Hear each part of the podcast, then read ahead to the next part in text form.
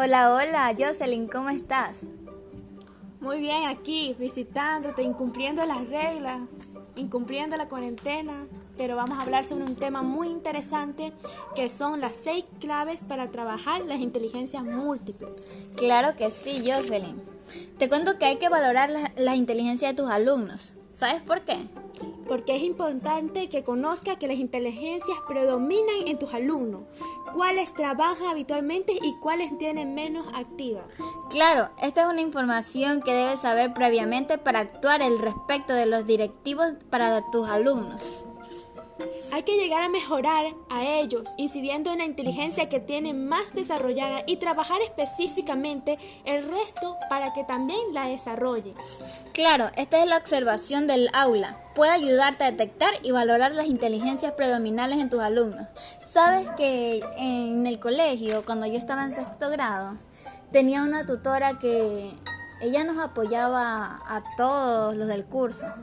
No, si nosotros teníamos algún problema con, algún profesor, algún inconveniente por notas, por ese tipo de cosas, ella nos apoyaba, nos ayudaba, iba a hablar con, con, el profesor con el que teníamos problemas, con el que teníamos bajas notas, y ella nos ayudaba a solucionar. Ella sí tenía esa capacidad de interactuar con los alumnos. Al contrario, yo tuve un profesor que me daba física un tutor que a mí me dijo, ganchoso, si no sacas 8 o 10 en el examen, pues te queda. Yo tuve que conseguirme a un profesor en esa semana y en 10 horas hizo lo que él no pudo hacer en un año. ¿Y sabes qué? Le pegué al 10. Pasé, ese profesor se asombró y me dijo, ¿qué hiciste? ¿Copiaste? Y le dije, no. Tuve un profesor que me ayudó a hacerlo. Y ese profesor no es usted. Me imagino, creo que a muchos les pasa eso. Por ejemplo, cuando se ven en aprietos que ya están en supletorios, por ejemplo, ahí uno tiene que ir a recibir una semana de clases extra, que eso se sabe llamar tutorías. Tutorías, ¿verdad? Y ya pues, uno en esa semana aprende lo que no aprendió en todo el año lectivo. bueno, vamos a hablar sobre el otro punto diversifica los contenidos y la estrategia didáctica. Claro, esto, esto tradicionalmente en las aulas es lo que, lo que contiene las estrategias, se centran más en la inteligencia verbal y la visual. Esto también transmite los conocimientos a través de las palabras y las vistas. Bueno, sin embargo, es importante que prepares las clases, establezca las tus estrategias de enseñanza y diseñes los materiales o las actividades de modo que se trabajen todas las inteligencias. Claro, para ello tienes que optar por un tratamiento transversal de los contenidos, enfocado desde diversos ángulos y transmitirle esos puntos de vista, esos puntos de vista a tus alumnos para que desarrollen competencias, destrezas y actitudes relacionadas con cada inteligencia. Este documento ofrece ejemplos y propuestas para desarrollar contenido aplicando las inteligencias múltiples. Y en esta presentación puedes encontrar muchas ideas para programar desde la inteligencia múltiple. Claro, te cuento que el tercer punto nos habla de innovar en las metodologías. Eso es muy interesante porque en esto podemos ver que hay que cada día evolucionar en nuevas tecnologías.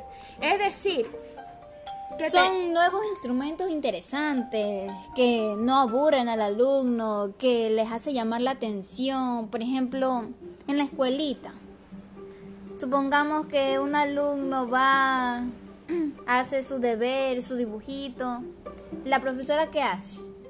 Le califica con 10 o con una carita feliz, una estrellita. El niño se siente entusiasmado por ver eso. Él llega a la casita, va, corre, corre, corre.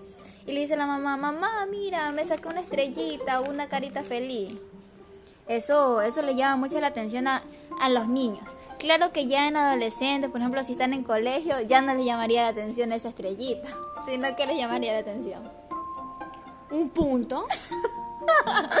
claro. En, en, en, ya en el colegio ya le llama la atención ya ganarse un punto. Que si llevas tal cosa, esto, pas, te ganas un punto. Ahí haces que los niños trabajen, se esmeren por hacer un buen trabajo.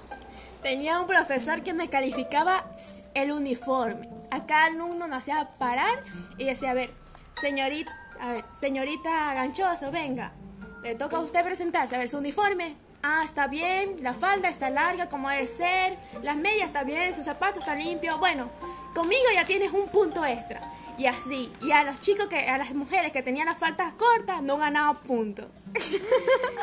Te cuento que algo parecido pasaba allá en mi colegio. Yo estudiaba en el Víctor Hugo, que cerca de mi casa. Y bueno, había muchas personas, muchos alumnos que estudiaban en ese colegio y vivían alrededor del colegio, cerca del colegio, y aún así llegaban tarde.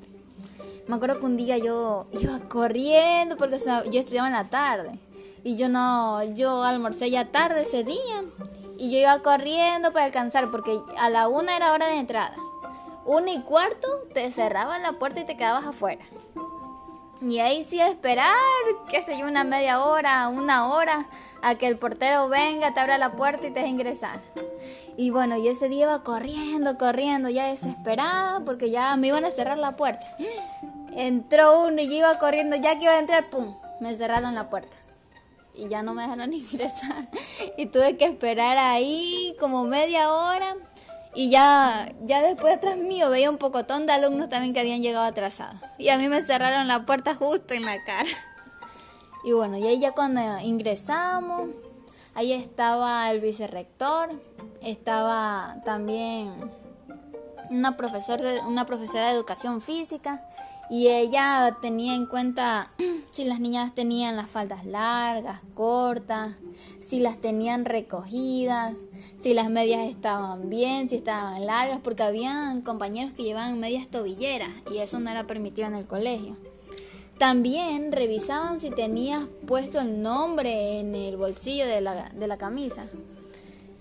Y bueno, eso, ahí tenían ellos un, una carpeta donde anotaban ahí por curso y alumno, cuántos minutos llegó tarde.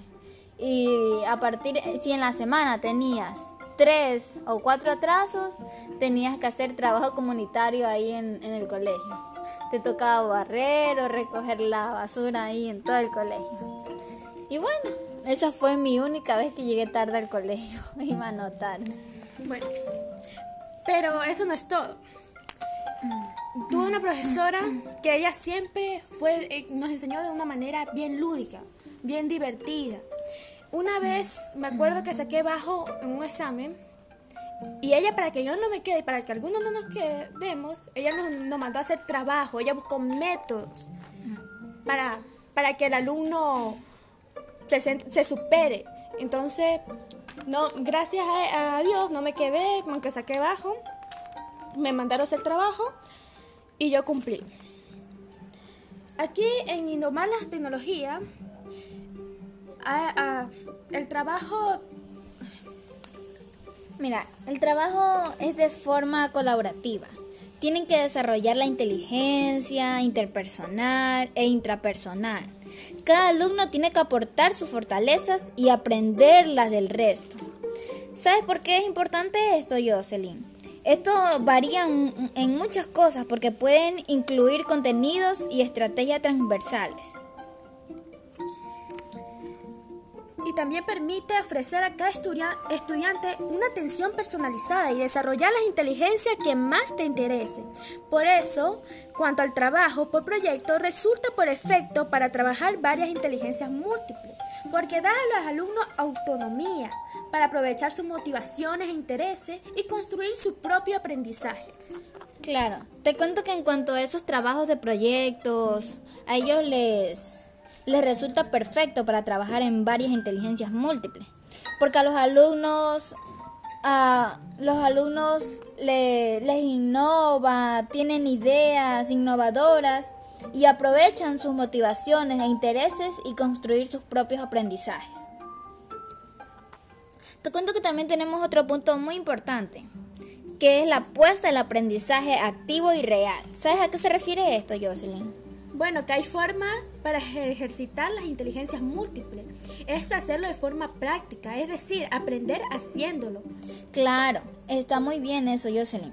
Te cuento que para ello hay que recomendar que diseñen o busquen actividades que trabajen todas las inteligencias. Y además, lo ideal es que el aprendizaje esté asociado a situaciones y problemas reales ya que, ya que para el alumno esos trabajos sean realmente significativos. Lo que aprenden los estudiantes deben surgir y situarse en el contexto real, para que después puedan aplicarlo a los problemas, situaciones y circunstancias futuras que les surgen en su vida diaria. La caja de herramientas de David Laxer, experto en inteligencia múltiple, es un instrumento muy útil Claro, ya que con esto ellos aprenden, aprenden los estudiantes a sugerir situaciones en un contexto real. Te cuento que tenemos otro punto muy importante, Jocelyn. Este es utilizar las TICs. ¿Tú sabes cuáles son las TICs? Sí, son las, las, tecnologías de la información y comunicación y ofrecen la posibilidad de utilizar múltiples lenguajes, herramientas y soportes para la exposición de contenidos y reparación de la clase como docente y también para la adquisición de conocimiento por parte de los alumnos. Claro, además de esto, las TIC permite combinar las formas tradicionales con las nuevas formas de expresarse, comunicarse y, y relacionarse con el modo de las personas que nos rodean. ¿Sabe a qué más acuerdo esto, Jocelyn? que así en la escuelita, por ejemplo en, el colegio, cuando yo estaba en sexto grado, tenía un grupito de, de, amigas y ahí nos ponían proyectos. Me acuerdo que teníamos que hacer un proyecto que era el proyecto final ya para poder graduarnos. ¿Se llama la tesis?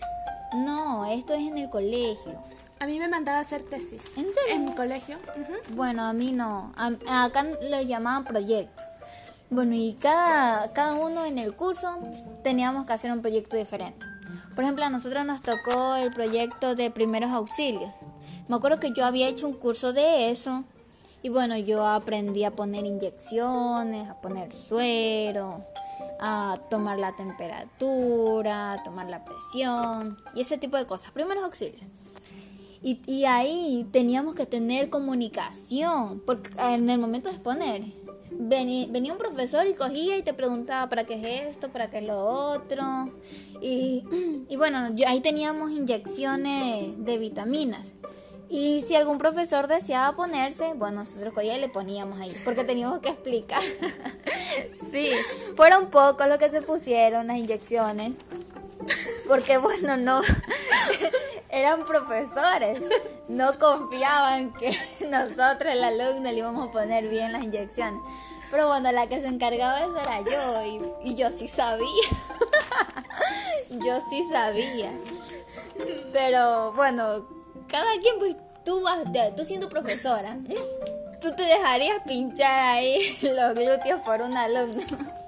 tú vas a pensar que él por, por su proyecto lo va a hacer, pero no porque sabe, ¿verdad?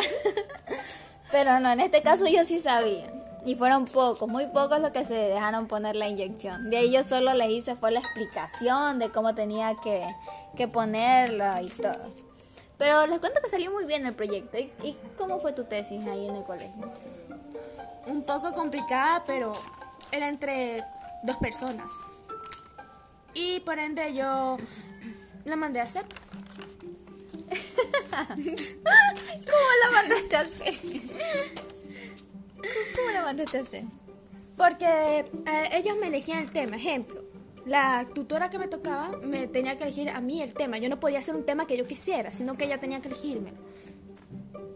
Y ellos me lo avisaban unas dos, tres veces, pero es un tip, es una tesis tipo grupal, era solo poquito, era hacer como unas 20, 20 hojitas y explicarlo. Ah, bueno, acá eh, en cambio en el proyecto, claro que nos tocó hacer un portafolio y hicieron algunas hojitas. Pero bueno, ese sí me encargué yo. De, de todo mi grupo éramos como seis, sí éramos seis, sí éramos bastantitos. Mientras todos aportamos ahí ideas, ahí cositas. Y bueno, sí pudimos hacer el proyecto. Y ya pues. Mira, el siguiente punto habla sobre evaluar desde las inteligencias múltiples. ¿Tú sabes a qué se refiere esto, Jocelyn? Que cuando comprobemos el grado de adquisición de los conocimientos por parte de los alumnos, también es importante que lo haga desde la inteligencia múltiple. Claro, eso sí, en ocasiones también es importante que lo hagas en el frasco escolar. Está muy relacionado con la forma de enseñar y la forma de evaluar porque siempre es, siempre se, se, ¿cómo se llama? ¿Cómo te puedo explicar? Siempre es necesario que cada niño y, y eh, cada niño aplique la teoría de las inteligencias múltiples. Este puede resolver este problema en el enfoque. Sabes que para ello también el proceso de aprendizaje de cómo, de cómo evaluar puede poner diversos tipos de actividades. ¿Sabes cómo cuáles? Ya. Primero, quiero dar un ejemplo. Hay personas que tienen capacidades para muchas cosas, pero ellos no se dan cuenta. Ejemplo, tuve una compañera que siempre sacaba bueno en matemáticas, pero ella decía que no sabía matemática, pero ella tenía esa virtud. Es decir, es ese, ese don de, de, saber matemáticas. Siempre sacaba bueno, pero ella decía que solo utilizaba lógica y por ese motivo sacaba bueno. Bueno, es que en sí, yo creo que en la mayoría así de, de exámenes, de pruebas, se basa más en la lógica. Pero claro, yo en matemática también soy un fracaso. no, no tengo tanta lógica. Pero por ejemplo, también hay que hacer actividades, ejercicios, pruebas, intercambio de opiniones y evaluaciones, para que así el alumno disponga de múltiples oportunidades y enfoques para aprender y demostrar lo aprendido. Bueno, la evaluación debe ser diaria y continua, incluir la interacción y el feedback del alumno dentro y fuera del aula, siempre que sea posible, y combinar esta información del propio alumno, por ejemplo, con la autoevaluación. Claro, con la autoevaluación es súper importante, ya que con esto, por ejemplo, tú te das cuenta en qué está fallando, hasta el profesor, es muy importante que el profesor se autoevalúe para poder ver en qué está fallando, por qué el niño no aprende tal cosa. Es muy importante este punto, Jocelyn. ¿Sabes que con los datos recogidos por el docente, las rúbricas, por ejemplo, pueden ser un buen instrumento para ello? Tiene que ser atendido y resuelto. Obtenido puedes detectar posibles problemas si es necesario y modificar las estrategias utilizadas. Por ejemplo, si desea enseñar un cuadro de Leonardo da Vinci, se puede pedir a los alumnos que reproduzcan el cuadro, que realicen movimientos similares a los del personaje que aparezca, que expresen qué sentimiento e impresiones le producen, o que realicen una presentación explicando al autor y el contenido de la obra. Esto también permitirá buscar una música adecuada e introducir algún recurso digital u otro elemento. Claro, también sería un buen ejemplo ese. Y sabes también que, que yo tengo una amiga en la universidad que, mira, nadie en el curso, nadie se aprendía los nombres de los profesores. Y esa amiga sí se aprendía los nombres de los profesores. se los sabía completitos. Voy a ser sincera, mi única virtud y mi único don es aprenderme todo rápido ejemplo, me dice, ¿sabes qué? Mi cumpleaños está el día, yo me lo aprendo. Hay personas que le digo, feliz cumpleaños, y dice, ¿y cómo sabes mi cumpleaños? Porque tú mismo me lo dijiste. Claro. Me lo dice una vez, o, o alguien me, me, da su dato, su número cédula, todo, yo me, me, aprendo rápido. Ese es un, para mí es un gran defecto. No, Pero para otros son una virtud.